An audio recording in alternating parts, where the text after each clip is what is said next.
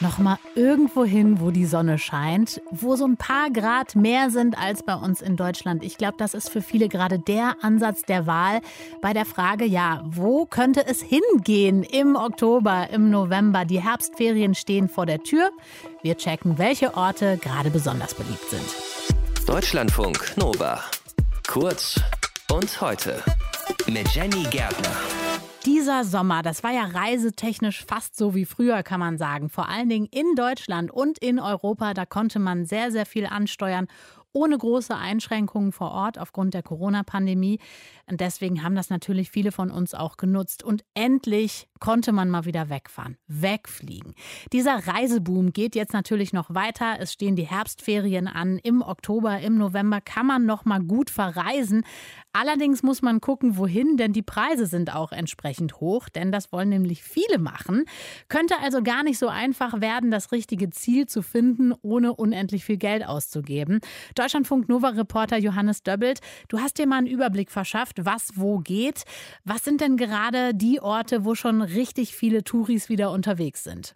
Also tatsächlich ist immer noch Deutschland als Reiseland sehr beliebt. Gerade so die klassischen Ziele an der Küste zum Beispiel, an Nord- und Ostsee. Verschiedene Tourismusverbände aus dem Norden sagen, wir haben für diesen Herbst schon solide oder sogar sehr, sehr gute Buchungszahlen. Vor allem auf den Inseln, auf Norderney zum Beispiel, hat sich die übliche Buchungszeit schon bis tief in den November verlängert, sagt das Staatsbad Norderney. Ähnlich ist es auf Borkum. Da hat mir der Leiter des örtlichen Tourismusverbandes erzählt, dass sie gerade einen deutlich höheren Andrang als sonst zu dieser Jahreszeit haben. Manche Hotels seien da schon bis Ende Oktober komplett ausgebucht. Und Katrin Hackbart vom äh, Tourismusverband Mecklenburg-Vorpommern, die hat mir heute gesagt, dass es auch in ihrem Bundesland ziemlich gut läuft. Demnach liegt die erwartete Auslastung bei 60 Prozent für den Oktober und das ist einmal mehr noch, als sie für 2020, 2019 angekündigt war um diese Zeit.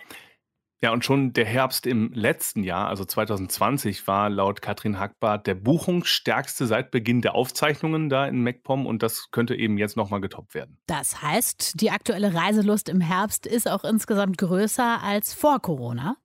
Ja, eindeutig. Also dazu gibt es auch Zahlen von der Forschungsgemeinschaft Urlaub und Reisen aus Kiel. Die haben eine repräsentative Umfrage dazu gemacht und da haben 42 Prozent der Befragten gesagt, wir planen in diesem Herbst oder Winter eine Urlaubsreise.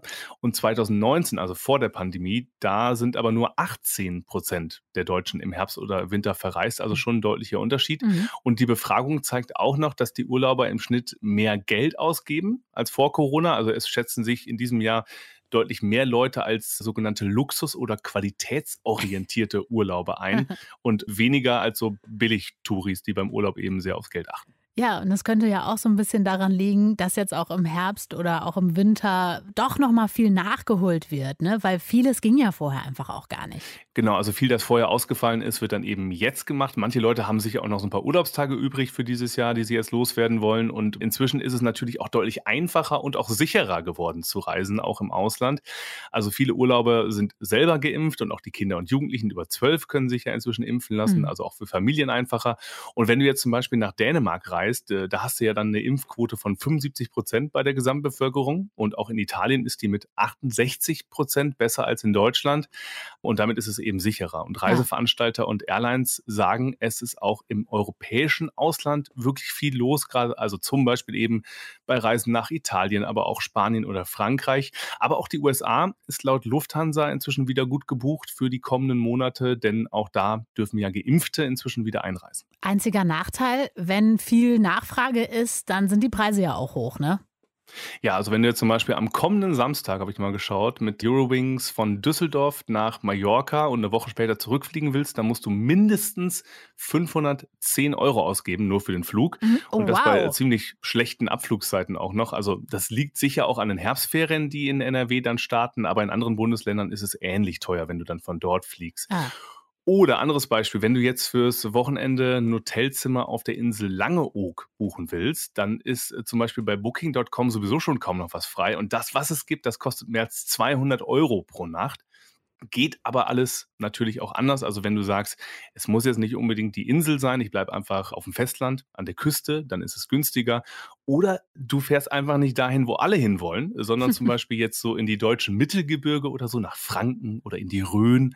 Dann kannst du natürlich auch deutlich billiger Urlaub machen als jetzt in den ganz, ganz bekannten Touri-Regionen. Also Franken kann ich als diejenige, die da studiert hat, nur sagen, immer eine Reise wert. Jetzt im Herbst wollen auch wieder viele, viele Menschen verreisen, innerhalb Deutschlands oder auch ins Ausland. Johannes Döbbelt war das mit den Infos.